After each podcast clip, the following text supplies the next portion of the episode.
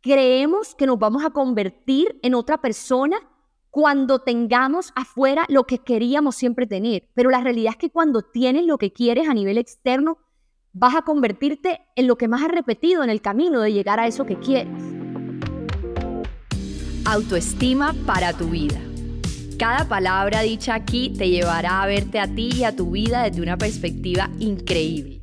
Atrévete a sanar todo eso que no hablas con nadie, a crear la persona que quieres ser y no la que no, a manifestar la vida que quieres tener y no la que no. Yo soy María José Álvarez Betín y junto a mí te vas a atrever a amarte a ti misma y así poder amar mejor al otro. En este instante elijo la inspiración Elijo tomar la rabia, la tristeza y el estrés como motores para mi creación. En este instante elijo mis miedos como los pinceles de mi próxima obra de arte. Decido tomarlos de las manos y hacer uso de ellos. Esta vez lo que tienen mis miedos es trabajo. Van a trabajar para mí, me van a acompañar a crear, a vivir y a servir. Elijo sanar, elijo escribir, elijo hablar, elijo confiar, Elijo abrazarme para poder abrazar de verdad. Lo estoy haciendo bien, voy bien, merezco lo bueno, me abro a lo bueno. Esta es la vida. Con todo esto que escribí, te doy la bienvenida a este nuevo episodio de autoestima para tu vida. Literalmente te acabo de escribir un pedacito de lo que me escribí en mi diario. Si me escuchas hace mucho tiempo, sabes que tengo un diario desde el año 2004 desde que soy chiquita escribo todos los días de mi vida, todo lo que siento, lo que pasa por mi cabeza y es una de las terapias más grandes que he encontrado para sanarme. Creo que es hasta más poderosa que ir a terapia en mi vida, es lo que me ha funcionado a mí. Esto me lo escribí ahorita porque yo estoy en un punto en mi vida en el que me duelen muchas cosas, me retan muchas cosas como finalmente es la humanidad, pero estoy tan consciente que soy muy capaz de salirme del drama rápidamente y de ponerme en acción. Y de, sí, sentirme mal, pero también como lo escribí, utilizar mis miedos y mis dolores para mis creaciones. ¿Cuáles son mis creaciones? Mi contenido, mi podcast. Ahora voy a empezar a hacer arte, entonces también para hacer arte. Cuando escribo también es una creación entonces, digamos que el primer punto para comenzar con este episodio que estoy empezando y que se supone que tiene un nombre que había escrito hace dos meses cuando elaboramos, pues elaboré la parrilla de contenidos de este momento del año, se debería llamar resignificar el miedo, vivir la vida. No sé si se vaya a llamar así, la verdad. Voy a ver qué nombre le pongo según cómo vaya fluyendo nuestra conversación pero digamos que el primer punto que quiero tocar con esto que acabo de leer es que sí, vamos a sentir muchas cosas que no nos gustan, pero como lo dijo hoy uno de mis alumnos de seguridad divina que se llama Cristian, dijo, yo siempre he estado con una mano sintiendo, pero con otra resolviendo. Y si Cristian me está escuchando eso, quiero que sepa que eso, me gustó mucho, porque se parece un poco a lo que creo que todas las personas que, trabajamos nuestra conciencia, creo que es parte de lo que logramos, con una mano sentir y con otra resolver. Pero lo que vale aquí es el reconocimiento de que es importante sentir.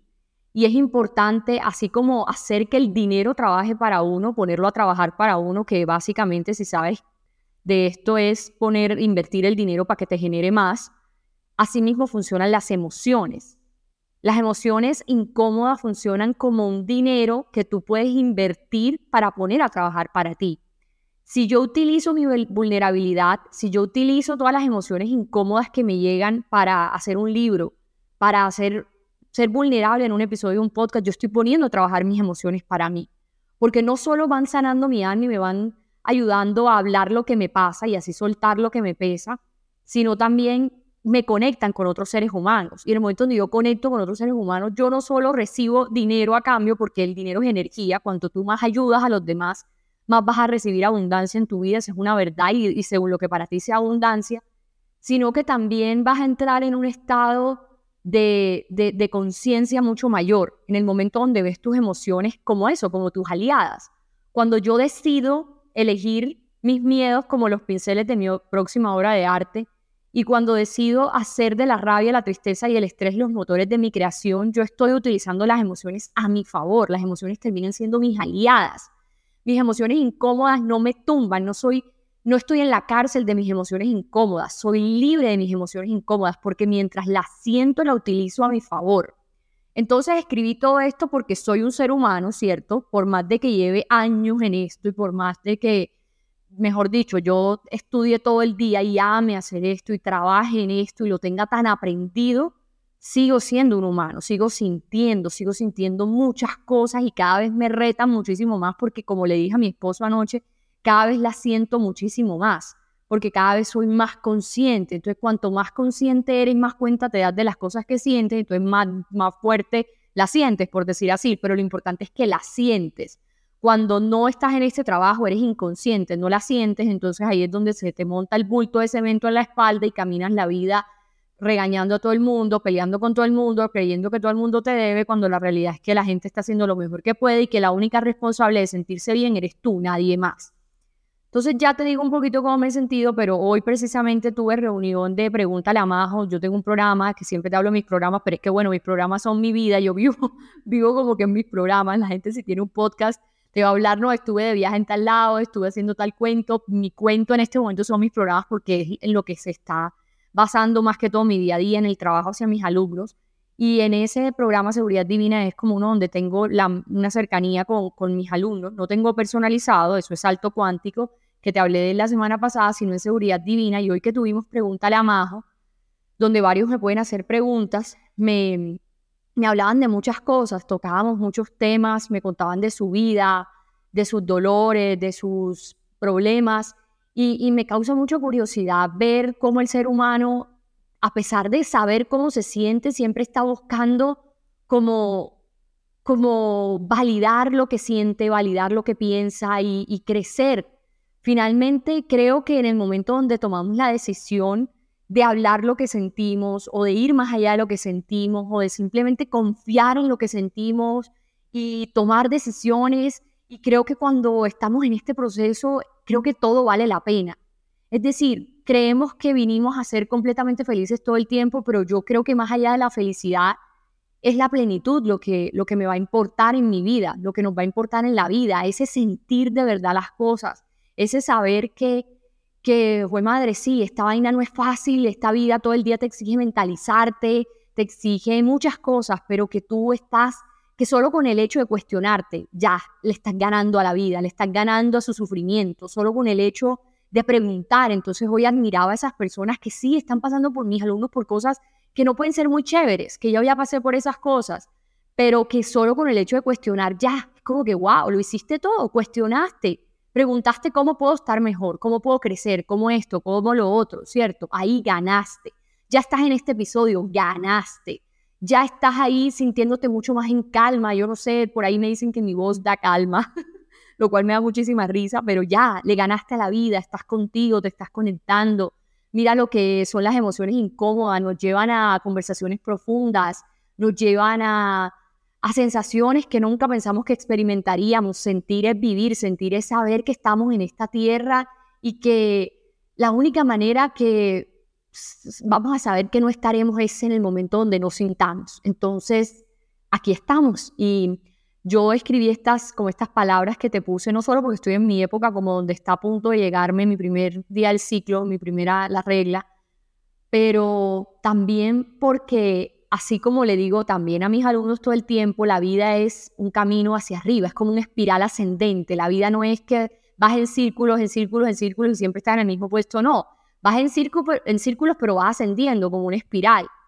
Entonces, reconocer esa espiral te hace saber que va a parecer que en muchos momentos vas a retroceder en tu vida a circunstancias que creíste que ya tenías aprendidas, pero que la realidad es que cada vez puedes volver a ellas, pero ya vuelves desde un lugar de conciencia mucho más alto.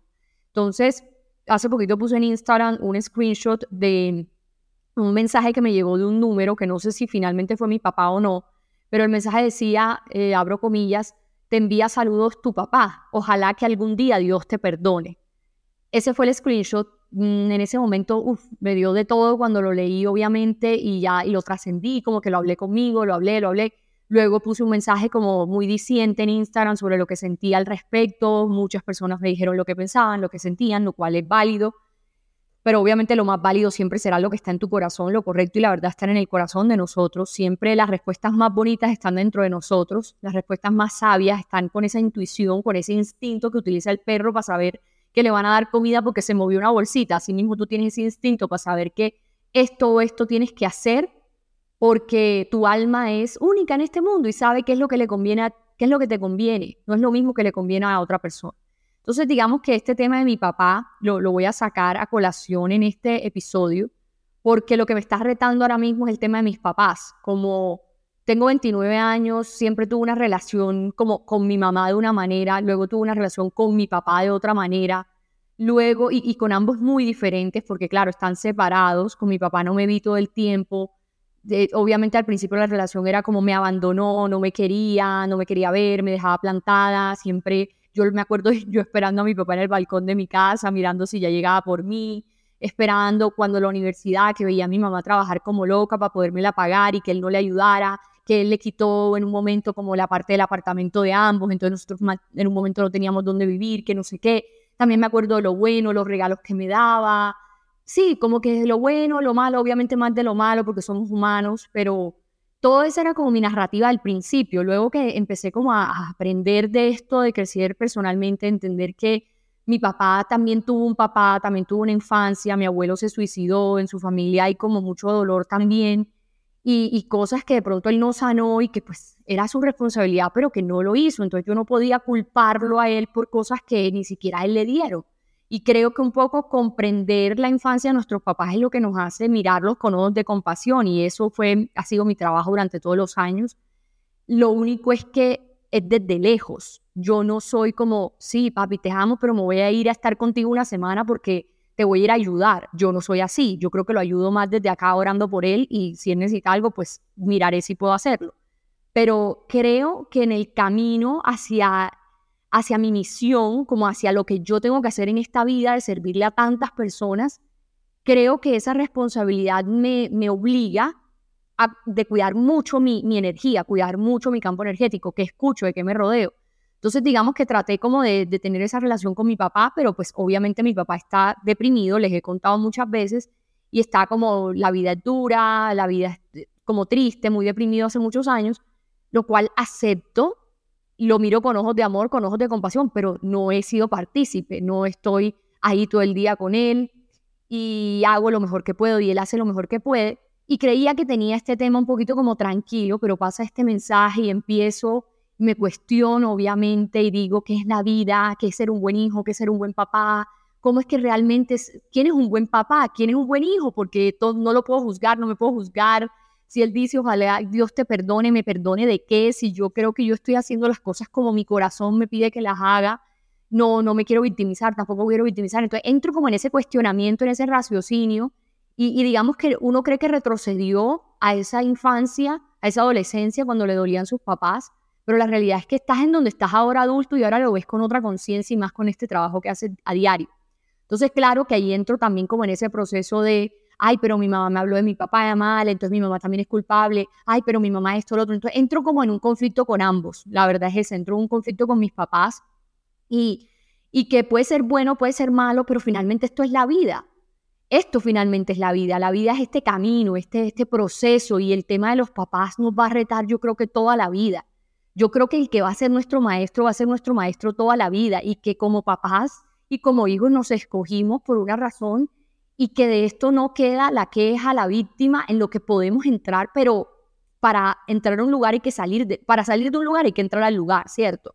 Entonces, si yo entro al lugar de la víctima, yo me puedo salir de la víctima. Para salir de la víctima tenía que entrar. Entonces, digamos que he estado en esa victimización, en ese drama, pero lo veo con otra conciencia, tan alta que soy capaz de hablarla en un episodio de un podcast mío. Soy capaz, soy capaz digamos, exponer mi vulnerabilidad a tal punto que cualquier persona me pueda escribir a decirme lo que tanto a mí no me gusta que me digan que es, eres egoísta con tus papás, eres esto con tus papás, que es lo que desde chiquita mi mamá me ha dicho. Mi mamá siempre tenía a mi hermano y a mí y es como siempre ponía la diferenciación. Y, quiero aquí decir un punto importante, los hermanos por lo general son tan diferentes porque como humanos siempre estamos hechos para tener nuestra propia identidad. Entonces, por ejemplo, dos, unos gemelos siempre tienen cosas muy diferentes, los medios tienen cosas muy diferentes, porque el uno tiene que diferenciarse del otro. Entonces, uno es muy bueno en castellano, otro en matemáticas. Uno es de buen corazón, otro, otro no tan bueno. ¿Cierto? Son como muy diferentes porque es que como humano tenemos que crear nuestra propia identidad. Esa es como la norma en los hermanos.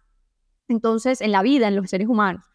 Entonces yo siempre recibía en chiquita como que mi hermano era el de buen corazón, que yo, pues yo también tengo buen corazón, pero el de mi hermano era el corazonzote y yo era la estudiosa, yo era la dedicada, que lo mío era el estudio, lo de mi hermano era lo otro. Entonces yo sentía que yo le cumplía a mi mamá con eso, que yo ya con mi estudio, con ser buena alumna, con ser exitosa, yo ya le cumplía a mi mamá y que mi hermano le cumplía con su corazón, aunque mi hermano también es muy bueno en todo, solamente que pues no le gusta el colegio, lo cual me parece bien. Yo soy como que si yo tuviera hijos, si no quieren estudiar, pues mi hijo, ¿a qué te gusta? Te meto en lo que te gusta. No soy mamá, no sé. Si eres mamá y me dices, majo, espérate que seas mamá para que veas, pues esperemos, pero no, no, no, ahora mismo pienso así.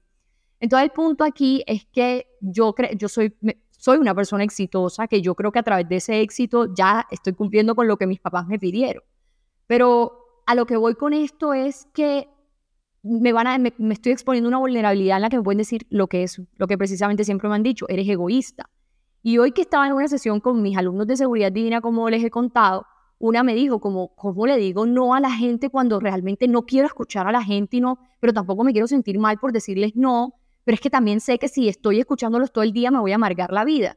Entonces yo ahí entendí que, pues entendí, no, es un tema que siempre he tenido muy claro y es que existir es ego. Existir en este mundo es ego. Todos aquí estamos poniéndonos como prioridad, aunque no parezca. Es decir, la gente que está creyendo que es que está salvando a todo el mundo y que pone primero a todo el mundo, finalmente también está siendo egoísta. Porque a veces resolverle los problemas a otros es perjudicarlos más. Y hay algo que se llama complejo de Salvador, que es resuelvo la vida de medio mundo, pero no porque no me sé resolver la mía. Entonces soy tan egoísta que sin tener yo nada para darme, creo que tengo todo para darle a los demás. Entonces yo soy la salvadora de todo el mundo cuando ni siquiera sé estar conmigo sola. Entonces digamos que el egoísmo, el tener ego es un tema de perspectiva. Todo esto es perspectiva, todo esto es que no hay verdades absolutas, todo esto es para hablarlo, todo esto es para racionalizar, pues ni siquiera para racionalizarlo, todo esto es para para echar cuentos, para filosofar, porque no hay una verdad absoluta, no hay una perspectiva clara de cómo deben ser las cosas, cómo debes ser tú con tus papás, eres o no eres egoísta. Lo cierto de todo esto es que todos tenemos unas metas, todos tenemos unos objetivos, todos tenemos unos sueños y que si yo para llegar de un punto A a un punto B tengo que pasar un camino, lo paso más rápido llegando al punto B y luego trayendo a los demás que queriendo cargar con los demás mientras voy a ese punto. Entonces, más bien, no podría decirse que es egoísmo el querer aferrarte a ayudar a una persona mientras llegas a donde quieres llegar si finalmente tú no tienes nada para darle a esa, a esa persona, porque no te has dado nada a ti. La gente dice, no es que yo amo mucho a mi pareja porque no recibí de esa persona. Y yo le digo, tú amas a tu pareja o tú necesitas a tu pareja. Porque es que una cosa es amar dándote amor y otra es amar sin saber ni darte amor. Ahí no das nada. Entonces uno puede sentir mucho más la vida cuando la empieza a reflexionar de esta manera. Es más, yo creo que, que el, priorizarse, digamos que esto es una, una verdad mía, el, tema de que es importante ser egoísta. Yo le digo hoy a mi alumna, ser egoísta está bien, sé todo lo egoísta que quieras, a mí me han dicho lo que quieras, pero desde este egoísmo he podido servirle a muchas más personas. Porque es que, ¿qué pasa si yo me pongo a salvar a, a mi familia lo más cercano? ¿Qué pasa? no tengo energía para salvar a todas las personas que desde otros países me miran y que necesitan estos aprendizajes míos, ¿cierto? Entonces todo es perspectiva, todo es eso y finalmente lo que hace un ser humano se impacta a todo el mundo. Un ejemplo estúpido, el COVID. Yo no sé si esto fue así o no fue así, pero pensemos que sí, que el COVID se dio porque un ser humano se comió el, el murciélago, un ejemplo. Entonces esta persona se comió eso. ¿Por qué una persona se comería eso? Entonces hay uno, digamos, hablemos como de esto en un mundo surrealista, de mentira. Esa persona se lo comió porque esa persona estaba mal en su vida y desde ese malestar decidió hacer eso y comerse eso. Entonces, ¿cómo una emoción de un ser humano que no es feliz con su vida puede terminar impactando a la humanidad? ¿Cierto? Con una pandemia, que claro, fue buena para mucha gente desde, otra perspectiva, vamos a que todo es perspectiva, pero también es hoy reconocerte a ti misma que cuanto tú mejor estés de pronto no impactas a tu círculo cero, porque es que para tu círculo cero, para tu familia, para tus amigos, lo que tú hagas muchas veces nunca será suficiente, porque ellos empiezan a trasladar todo en ti. Tú tienes que resolverles todo, por, digamos, por esa comunión que han creado. Pero la realidad es que de pronto no los impactas a ellos, pero sí estás impactando a muchas más personas en la humanidad. Y claro, esta es una verdad que no puede tener todo el mundo, porque el mundo debe funcionar de manera equilibrada. Si todo el mundo pensara, tengo que ser egoísta, entonces este mundo estuviera patas para arriba, ¿cierto? Gracias a Dios, no, los 8 mil millones de personas del mundo no, no escuchan mi episodio, obviamente, pero los que lo escuchan, si tú estás aquí es porque tú estás llamado a quererte un poquito más, salvarte un poquito más a ti, quererte un poquito más a ti y saber que desde ese lugar vas a poder impactar a otras personas, que quizá tu familia, tus amigos se van a sentir que tú eres lo peor, que tú eres la M de la M, como de pronto lo siente mi familia muchas veces, pero que también por otros lados me aman, me adoran, me aceptan y me quieren y yo siento lo mismo por ellos y pasamos delicioso en la vida pero que al mismo tiempo con esa actitud vas a impactar a muchas otras personas y vas a ayudar a muchas otras personas, porque es que no hay una verdad absoluta. No hay una verdad absoluta. Uno mismo crea sus propias verdades. Es más, creo que la infelicidad es porque no cuestionas las creencias que has decidido adoptar por pertenecer, por pertenecer a una sociedad, por pertenecer a una familia, por pertenecer a una relación. Uno cree que para como perpetuar una relación con otro, lo cual nunca será porque no hay nada, una relación no es eterna, lo único eterno es la relación que tienes contigo. Entonces uno cree que para eternizar las relaciones uno tiene que adaptar las creencias en comunidad, entonces tenemos que pensar igual. Como en pareja, mi esposo muchas veces es como siempre quieres tener la razón y yo soy como, claro, y tú también, y tú siempre tendrás tu razón y yo siempre tendré la mía, pero no necesariamente tenemos que llegar a un punto medio. No, hay batallas que simplemente ninguno la gana. Tú en tu batalla la ganaste, yo en la mía la gané. Ya, yo con mi negociación, tú con la tuya. Entre los dos, listo, nos hacemos los locos, resolvemos, hablamos, pero cada uno tiene su verdad, ¿cierto? Cada persona crea su verdad. Y desde esa creación de ese nuevo sistema de creencia es que se llega al impacto en la humanidad. El Elon Musk, no, no sé si te cae bien o te cae mal, pero donde está Elon Musk, no es porque ha decidido adoptar las creencias de todo el mundo, no es porque ha decidido ser lo que todo el mundo espera que sea, no, es porque ha decidido ser quien quiere ser. Y eso vamos a hablar aquí. Entonces, creo que todo esto que he estado viviendo me ha llevado a grabar este episodio claramente, a tener como esta fuerza en mi voz para hablarlo hoy desde el lugar donde yo lo veo, donde yo lo cuestiono, donde yo lo analizo, y digamos que no lo sobreanalizo. O esto de pronto sí, pero bueno, también esto es lo que hay. Pero, pero lo importante es que puedo sentir mucho más la vida y la estoy sintiendo, pero también la estoy sintiendo en medio de la vida bella que he creado. Yo siento que he creado una vida muy bonita. Porque yo, no me, yo me comparo con otras personas muchas veces, pero eso es a nivel primitivo. Eso es como vi a alguien en Instagram y me comparé un segundo, pero ya después es como amo mi vida, ¿cierto? Eso, eso lo he acostumbrado. Es una, un hábito que tengo porque ya lo he repetido muchas veces.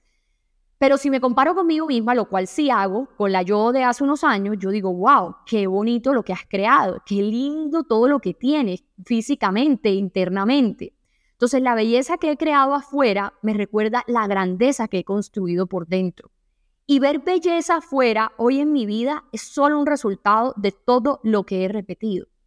Y voy a decir algo muy importante y es, ya sé cuál va a ser el nombre de este episodio, te conviertes en lo que repites. Obtienes lo que repites, eres lo que repites. Ojo, te conviertes en lo que repites. Creemos que nos vamos a convertir en otra persona cuando tengamos afuera lo que queríamos siempre tener. Pero la realidad es que cuando tienes lo que quieres a nivel externo, vas a convertirte en lo que más has repetido en el camino de llegar a eso que quieres. Es decir, yo hoy, María José, que tengo todos los sueños que hace dos años escribí, yo no me convertí en lo que yo pensé que sería en ese momento una que sabe manejar, un monje más o menos pensaba que iba a ser yo, y pensaba que, iba a ser un monje que sabe que está la presencia todo el día, meditando todo el día, nada me molesta, todos los amo, soy pura paz y amor. Y no, te acabo de hablar de una María José que está teniendo unos conflictos internos, unos vacíos, unas cosas con lo de sus papás que la retan. Entonces, fíjate, he logrado todos mis sueños afuera, pero me he convertido en lo que he repetido estos años, que es en una mujer que, que, que filosofa con ella misma, que cuestiona, que se abraza, que escribe, que habla con sus emociones, que las tiene como sus aliadas. En eso me he convertido, pero no me he convertido en el monje del Tíbet que está todo el día meditando, que yo pensaba que cuando tuviera esa plata, esa relación, esa casa, ese no sé qué, ahí iba a ser eso, pero no. Te conviertes en lo que repites, obtienes lo que repites, eres lo que repites. Somos un punto en una galaxia infinita. Eso es lo que somos. Pensar que eres un punto en una galaxia infinita no te hace ser más libre. Yo no sé si has visto ese video de TikTok un momentico, por favor, yo no quiero, te voy a decir algo, voy a hacer un paréntesis, qué pena, este va a ser el episodio como más loco de la vida, pero, pero mira esto, me tocó escribirle a Simón en este instante que le diga a Rosy, la señora que vive y trabaja con nosotros, que vaya y apague la, la aspiradora porque estoy grabando el episodio, entonces no quería pausarlo porque eso podría ser un desorden. No, me tocó escribirle y, no, iba a hacer las dos cosas al mismo tiempo, pero ya contigo las hice, ya, perfecto. Seguimos avanzando, ya apagaron la aspiradora. Gracias Dios, gracias. Entonces, no sé si has visto ese video de TikTok donde ponen como que eh, vives aquí y van haciendo como un zoom out, creo que es un zoom out, donde empiezan a mostrar como todo el mundo y uno queda como miércoles y yo aquí preocupada por lo de mis papás. y yo aquí preocupada por la aspiradora y yo aquí preocupada entonces eso te pone mucho como en una posición de normalizar la humanidad, de, de sorprenderte con la humanidad, de sorprenderte con esto y de decir, oye, pero si en verdad vas algo, vas algo un puntico del mundo, ¿por qué no me arriesgo? Ver que eres un punto en una galaxia infinita no te hace más libre, no te da más ganas de estar más libre, no te da más ganas de crear. Digamos que a mí eso es lo que me da ganas de arriesgarme, eso es lo que me da ganas de, de sentirme otra persona. Y creo que, que la gran conexión que vamos a tener a través de este episodio va con algo que mientras escribía lo que iba a decir en este episodio hizo todo el clic de la vida. Yo me estoy leyendo un libro que mucha gente se ha leído, yo sé, llegué tarde al libro, no importa, todos tenemos nuestro ritmo, nuestro momento perfecto, que es Hábitos Atómicos. Hábitos Atómicos, un libro que he visto en las estanterías de las librerías desde hace cinco años, pero no fue sino hasta ahora que me llamó la atención. Me leí hace dos años El Poder de los Hábitos y me lo leí precisamente para adquirir el hábito de hacer ejercicio, que lo tengo muy aprendido. Llevo dos años y pico haciendo ejercicio, no con ningún objetivo, créeme. Creo que tengo un poquito, obviamente tengo el cuerpo mejor porque el, ejercicio te pone la cintura mejor, chun chun. Yo no tengo ninguna cirugía, entonces digamos que sí, sí sirve, pero yo no hago ejercicio con ese objetivo. No, quiero estar bien, quiero mantenerme, pero no es que quiero estar en el músculo, no sé qué. No, no, no, yo lo hago por salud, por diversión, por empujarme, por autoconfianza, autoestima. Bueno. Me leí El poder de los hábitos para eso. Y digamos que yo me he leído hasta ahora, no sé, mucho más de 100 libros. Y este libro que me estoy leyendo ha sido el único libro que yo, cada vez que tengo como ese momento, ajá, del que habla Oprah, yo digo, Dios mío, voy a parar aquí y voy a aplicar lo que aprendí. Porque es que antes me los devoraba. Yo, yo era la devoradora, ya me los leí todos, chun chun. No, no, no. Esta vez estoy como paz me leí las 20 primeras páginas y hubo algo que dio, hizo mucho clic conmigo, chum, lo empecé a aplicar. Una semana, luego vuelvo y hubo otra cosa que me dejó loca y yo, ah, qué emoción la vida, lo, lo voy y lo aplico. Entonces en el libro básicamente dice que para cambiar un hábito, ¿cierto? No te tienes que ir al resultado, no te tienes que ir a, quiero cambiar el hábito de hacer ejercicio, quiero hacer ejercicio, entonces no me voy a ir al gimnasio primero, tampoco me voy a ir al proceso. No, mentira, perdón. No me voy a ir al resultado primero, que es a, no sé, a la operación del, del quirófano. Puedes hacerlo, claro, puedes hacerlo. Puedes irte a hacer bypass, puedes hacerte la lipo, lo que tú quieras puedes hacer. La cosa es que hay algo más allá de eso, que es no ir al resultado primero, tampoco ir al proceso, que sería otra cosa. Hay gente que va al gimnasio, hay gente que se mete a clases de yoga, pero ¿qué pasa? ¿Por qué se pierden liposucciones? ¿Por qué se pierde el bypass? ¿Por qué se pierde la alimentación que buscas? ¿Por qué se pierde la platica que invertiste para ir al gimnasio, la de las clases de yoga? Porque no has cambiado de identidad. Primero cambias de identidad, de programación, luego vas y haces un proceso, hacer ejercicio y luego obtienes el resultado, obtienes ese cuerpo o esa vida o esa fuerza que querías, o esa paz o esa autoestima. Ya yo te dije que yo lo hago por autoestima, por autoconfianza, por disfrute, ese es mi resultado, ¿cierto? Entonces, digamos que todas este, estas cosas es algo que uno sabe, que, yo creo que tú lo has podido escuchar de mí muchas veces, pero que qué bonito es recordarnos a nosotros mismos que no voy a tener un resultado diferente si antes no soy una persona diferente. Y me, lo, me, acuerdo que eso lo he aplicado en mi vida porque para empezar a hacer ejercicio en el año 2021, yo le contaba ahorita a mis alumnas de, de, uno de mis programas más chiquitos, que, pues esos ni siquiera los, los tengo en mi página ni nada, porque son mis programas base, como para que tú tengas una idea de algo mío y ahí, chum, avances a lo siguiente. Entonces, a esas alumnas yo les contaba que en el año 2020 yo tenía, ¿cuántos años? 27, yo nunca había hecho ejercicio en mi vida, me metía al gimnasio, me salía a los tres meses, no tenía el hábito, pero que yo sabía que yo tenía que hacer eso para llegar al siguiente nivel en mi vida, en mis relaciones, en mis finanzas, en todo, porque cuanto tú más te empujas en tu cuerpo, que es lo, sobre lo único que tienes dominio, tú más puedes lograr afuera millones. Es decir, si tú quieres dominar millones y dominar relaciones y dominar no solo millones en plata, sino millones de humanos. Tú tienes que dominarte a ti, si no, tú qué dominio puedes tener, ¿cierto? Entonces yo, yo sabía que yo tenía que, empujarme, a mí eso me gusta, el empujarme, ir para adelante, chum, chum. Bueno, entonces yo qué hice? Hay una influencer que se llama Silvia Araujo, que me parece que es muy disciplinada, digamos que, que, que admiro su capacidad como creativa de hacer estas cosas obviamente no estoy buscando su cuerpo, no estoy buscando como lo que ella ha logrado, estoy buscando su disciplina, estoy buscando que creo que es una persona que se dedica a hacer estas cosas. Entonces yo dije, voy a hacerlo el entrenamiento de ella, ella sacó su primer reto. Entonces al mes, o sea, estaba como en mi casa y dije, antes, eso empieza en un mes, antes de hacerlo voy a imaginarme que lo hago y que cumple los tres meses y que me encanta hacer ejercicio. Entonces, antes de empezar ese reto duré un mes solo imaginándome que a mí me gustaba hacer ejercicio, solo me lo imaginaba. Y esta es una de mis tácticas más eficaces con mis alumnas y por eso mis alumnas cambian de hábitos tan rápido porque yo me enfoco mucho en que mis alumnos cambien primero de identidad para poder cambiar sus resultados y que tengan resultados sostenibles. No es dejar de ser celosa hoy, sino por el afán, sino hacer un trabajo de, no sé, un mes, dos meses, 21 días, que es lo que yo prometo, y luego ya vas a dejar, vas a tener una relación más sana que puedas sostener, porque no es tener ya los millones, no es tener ya el matrimonio, sostener esas cosas de una forma amorosa contigo, ¿cierto? Entonces, esto que, este proceso yo lo apliqué, me sirvió y creo que aplica no solo para el ejercicio, aplica también para la plata, para la salud, para tu relación, para todo en la vida. Entonces relaciono eso con una frase que implementé para seguridad divina, perdón, para salto cuántico, salto cuántico, ay, qué emoción, salto cuántico, la semana pasada sacó un episodio que se llama Salto cuántico, hablando de los saltos cuánticos que podemos dar en la vida, y muchas personas aplicaron para tener ese proceso personalizado conmigo. Digamos que Salto Cuántico es como mi programa, el último. Bueno, hay otra cosa última que después les contaré como lo último a lo que llegas conmigo, que es algo presencial, pero que no está por ahora. Falta un año para eso.